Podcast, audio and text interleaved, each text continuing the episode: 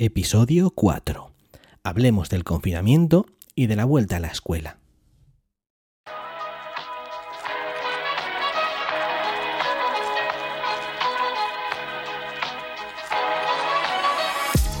Bienvenidas y bienvenidos a la Bitácora de la Educación.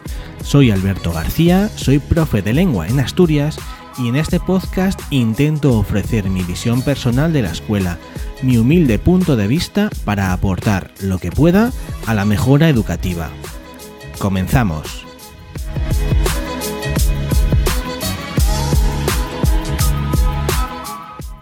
Bien, pues bienvenidas y bienvenidos al, capítulo 4 ya, que, se dice pronto, pero cuesta, cuesta llevar adelante los capítulos. Y es que, bueno, este hace ya algún tiempo que quería hacerlo para hablar de cómo fue realmente el confinamiento durante el periodo, el periodo de, lectivo, ¿no? Durante todos estos meses, desde marzo hasta finales de junio que acabaron las aulas. Al final escribí un artículo en el blog y dejé el podcast un poco para un poco más adelante, para esta fecha y así ya podríamos tener algunos datos más y podríamos comentar también cómo, cómo sería esta vuelta al, cole. Eh, mi intención es hacer un repaso de la situación y de la escuela en estos tiempos un poquito oscuros. Vamos a empezar por el principio, al mes de marzo, para valorar ese periodo, el confinamiento. Si tuviera que resumirlo con una sola palabra sería para mí una mierda. Vamos, una mierda por muchas razones. Lo primero, la intranquilidad que me supuso los primeros días por no poder contactar con todo el alumnado. Y eso contando con que las clases con las que llevaba desde hacía dos o tres cursos ya estaban más que entrenadas. Y con ellos y ellas no hubo ningún problema. Enseguida hubo comunicación prácticamente inmediata. El problema con ellos fue otro. Eh, eh, el problema mayor fue con el alumnado de tercero, que era el primer año que, estaba eh, con ellos de profe y la verdad es que no estaban tan acostumbrados a, esto de la, de la enseñanza online y a las herramientas digitales. Así que esa impotencia por no poder estar ahí, por verles las caras, para saber cómo estaban realmente, pues yo creo que nos hizo a todos y a mí en particular bastante mella.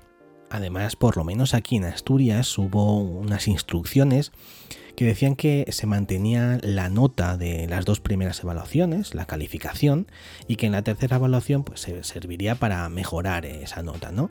A mí me pareció muy bien para que el alumnado se centrara en las asignaturas que llevaba peor, pero resulta que, claro, lengua era una de las asignaturas que prácticamente todos mis alumnos y alumnas tenían aprobadas y me costó mucho motivarlos para que siguieran trabajando. Eh, la verdad tengo que decir que lo conseguí a medias. De todas formas, evidentemente también hubo cosas positivas. Por ejemplo, que el alumnado pudo seguir su ritmo, centrarse en las materias que necesitaba aprobar y que había suspendido en la primera y segunda evaluación o que querían realmente subir la nota porque la tenía muy baja. Eh, salieron adelante algunos proyectos que he contado en otro artículo del blog de la Bitácora de la Lengua, por ejemplo, la revista del, del proyecto de biblioteca que salió realmente bien. Y una cuestión también que me parece importante y que quizá comentemos un poco más adelante es que el profesorado se dio cuenta de la importancia de las herramientas tecnológicas y de alguna otra cosilla más. Pues ahora que ya me he desahogado un poco con el tema del confinamiento, vamos a ver todo lo que nos ocupa realmente en este, en este episodio, el tema principal, la vuelta a clase. ¿Qué pasa con el comienzo de curso? En primer lugar, yo creo que sí se debe empezar. Debemos abrir las escuelas. El retraso aquí en Asturias ha sido una buena jugada para ganar tiempo perdido, más que nada, y la semipresencialidad yo creo que es un mal menor, incluso necesario si me apuráis. Además es bueno para el alumnado y crucial para los alumnos y alumnas en riesgo de exclusión, porque la escuela debe ser, a mi entender, un recurso social para la igualación actúa de igualador social. Ahora bien, tengo que recalcar y dejar bien claro, no, podemos ni debemos empezar de cualquier manera. Pretendo en los próximos minutos repasar el estado de la cuestión y todas las partes implicadas en la vuelta al cole. Dar mi opinión sobre ellas, ¿no? La administración, eh, los docentes y las docentes, las familias, el, el alumnado y, cómo no, la escuela. La escuela que somos todos, pero parece que no es de nadie. Y digámoslo claramente, es la más perjudicada. Empecemos por la administración educativa. Ante todo quiero aclarar que con administración educativa me refiero a las altas instancias, nacionales y autonómicas, a los políticos, no a los funcionarios públicos que me consta que están haciendo un trabajo ímprobo para sacar esta situación adelante de la mejor manera. Aclarado esto, diré que no quiero entrar en si las administraciones han hecho bien o han hecho mal. No voy a actuar de cuñado educativo no quiero hablar aquí de tantas instrucciones, circulares, recomendaciones, planes varios, cambiantes y con poca claridad que de poco sirven más que para justificar que se toma alguna decisión y para engordar la burocracia. Tampoco hablaré de que esas medidas no solucionan gran cosa, porque han llegado tarde y los centros ya se las han apañado como, como han podido. Tampoco quiero hablar de improvisación y de bandazos en todas las administraciones, la del Estado y las autonomías. No quiero mencionar la poca comunicación con los centros educativos y que las medidas estrellas siempre las conozcamos antes por la prensa. No voy a hablar de todo eso ni de otras cuestiones que seguro que se me escapan porque... A ver, podría ser hasta disculpable. Es una situación que nos está superando a todos y nadie puede tener una varita mágica con la solución definitiva. Pero hay algo que no podemos pasar por alto. Ha habido cinco meses para tomar decisiones y establecer medidas de cara al inicio de curso. No podemos pasar por alto la falta de valentía en la toma de decisiones. Y más si, si esa falta de valentía únicamente está condicionada por razones económicas. No hay más, es así. De nuevo, la escuela sigue siendo un gasto y no una inversión. A ver, voy a explicar un poco esta última opinión. Al principio, hace unos meses, cuando se habló de la vuelta, se empezaba a hablar de la vuelta a la escuela, la separación entre profesorado y alumnado iba a ser de dos metros y habría 15 alumnos y alumnas por aula. Y se aceptó. De hecho, creo que todo el mundo estuvo de acuerdo con eso. No recuerdo a nadie que se opusiera a abrir las escuelas si esto se cumplía.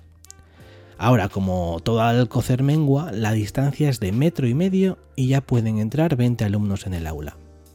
Pero se aceptó. Se idearon grupos internivel en primaria, los llamados grupos COVID, para ahorrar cuatro duros. Y se aceptó. Pero se sabía que no iba a haber espacio ni profesorado suficiente. Las administraciones lo sabían, lo sabían porque realmente ya lo sabían y porque las direcciones de los centros llevan avisando desde mayo y no lo han arreglado. Y eso, y eso sí que no se puede aceptar. En pleno septiembre muchos centros no saben si podrán llevar a cabo esos planes de contingencia que les ha llevado una vida a preparar, porque no saben si contarán con el profesorado suficiente. A veces con uno o dos profes, los centros podrían llevar a cabo una vuelta digna.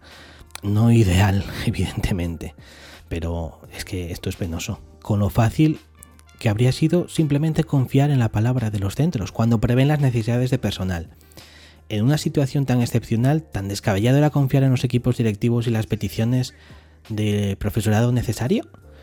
Son los propios centros los que conocen bien esas necesidades. Manden los docentes necesarios. Simplemente, no hay más.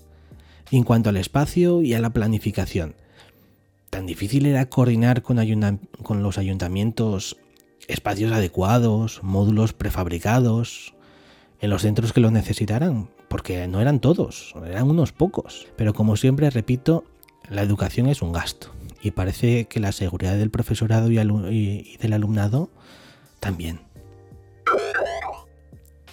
Vamos ahora con una parte muy importante de la escuela. Evidentemente el profesorado tiene un papel crucial y en mi opinión eh, es quien ha hecho el trabajo excepcional, el trabajo primordial para adaptarse durante el confinamiento.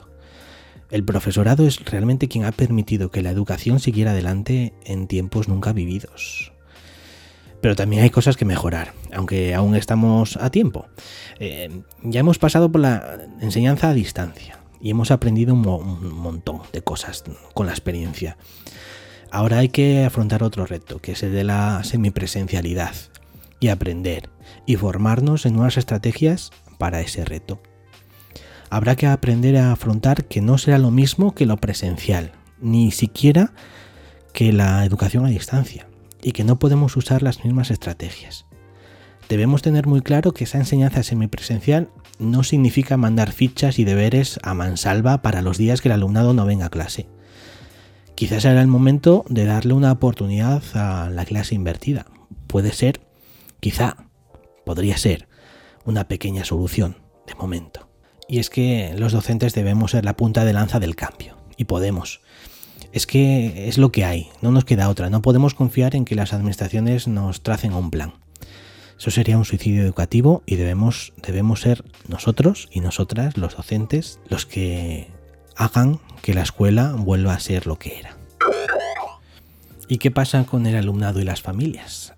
Bueno, pues yo sufro por el alumnado y, sobre todo por lo que me pilla más cerca, por el mío en concreto. A ver, acostumbrados como estaban a trabajar en proyectos, al trabajo en grupo, a las clases más dinámicas posibles, a tareas diferentes, Sé que se acostumbrarán, no tendrá más remedio, pero también sé que para ellos y para ellas no será la misma escuela a la que se han acostumbrado estos, últimos años. Y de las familias, que decir? Esos grupos de WhatsApp estarán echando humo y con cierta razón. Yo como padre también siento esa falta absoluta de información, la sensación de que los centros y administraciones están en pie de guerra.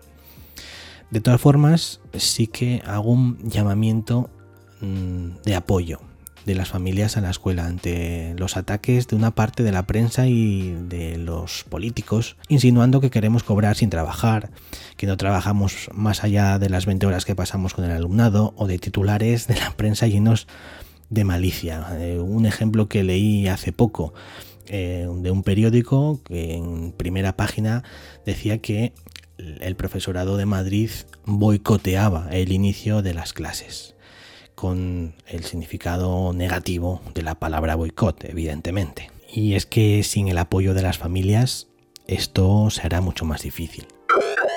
Y llegamos al último elemento. Todo esto de lo que hemos hablado en los últimos minutos repercute en el eslabón más débil.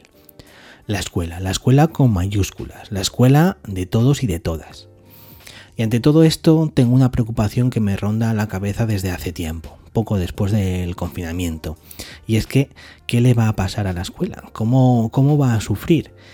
Y lo que presiento es una involución. Mm, si algo bueno había traído el confinamiento era que había empezado a producirse una leve mentalidad de cambio a través de la importancia de las nuevas tecnologías. Y esta mentalidad podría traer cierta modernización, flexibilidad en los contenidos, cierta propensión a una educación realmente basada en competencias. Pero parece que esto ha quedado sepultado. Lo más preocupante es que si ni una pandemia mundial nos ha hecho reflexionar profundamente sobre los verdaderos cambios que necesita la escuela, ¿qué lo hará? Y lo malo es que a alguno le va a venir hasta bien tener a todo el alumnado en filitas, sin poner moverse, ni hablar, ni pedir el boli del al compañero.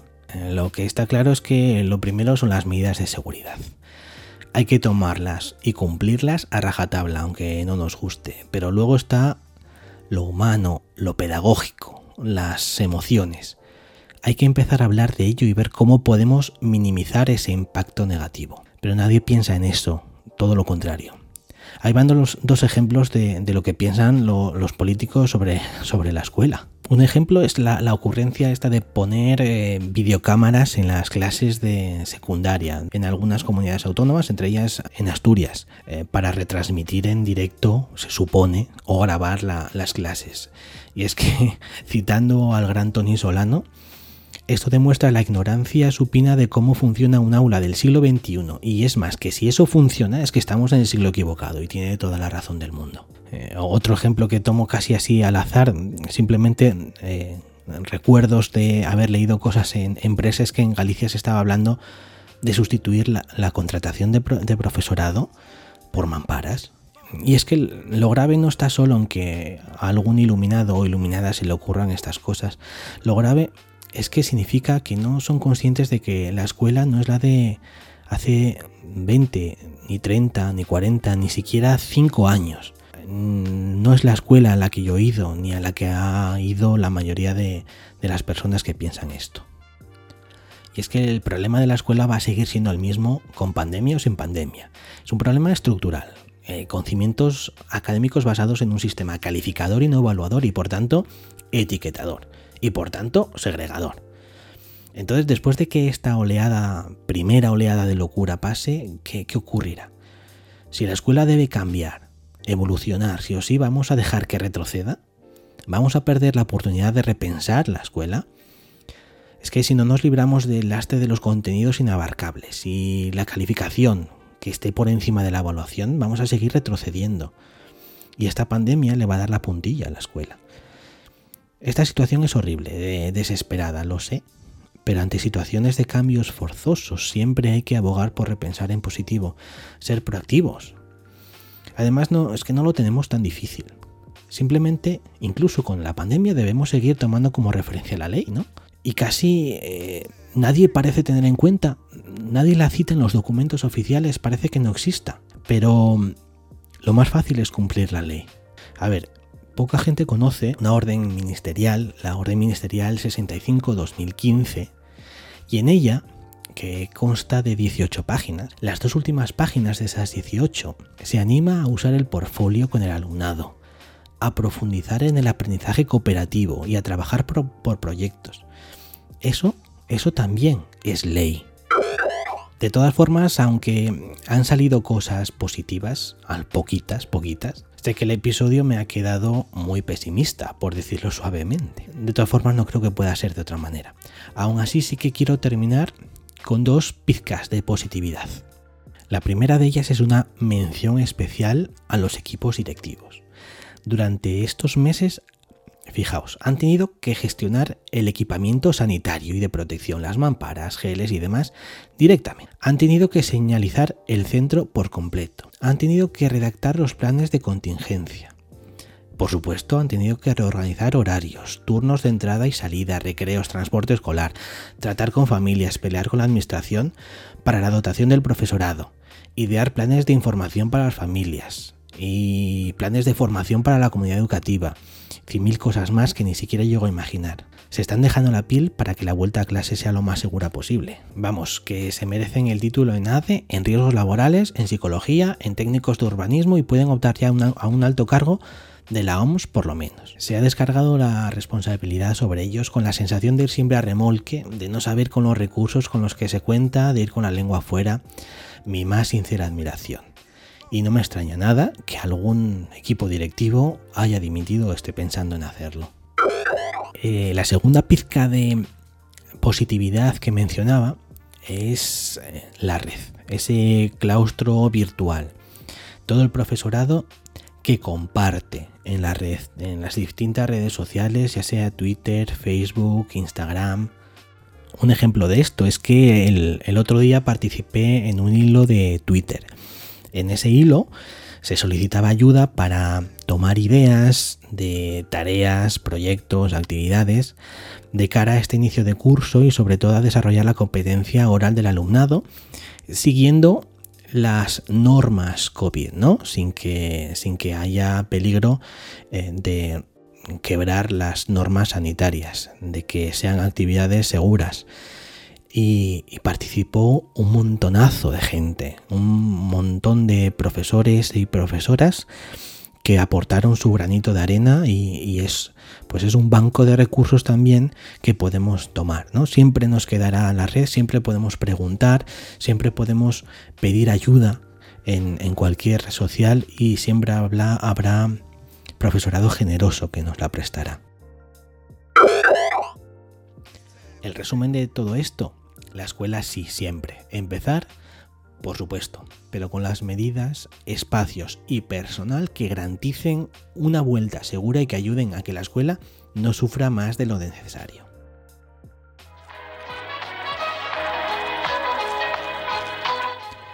De nuevo, gracias por estar ahí un episodio más y nos escuchamos más pronto que tarde.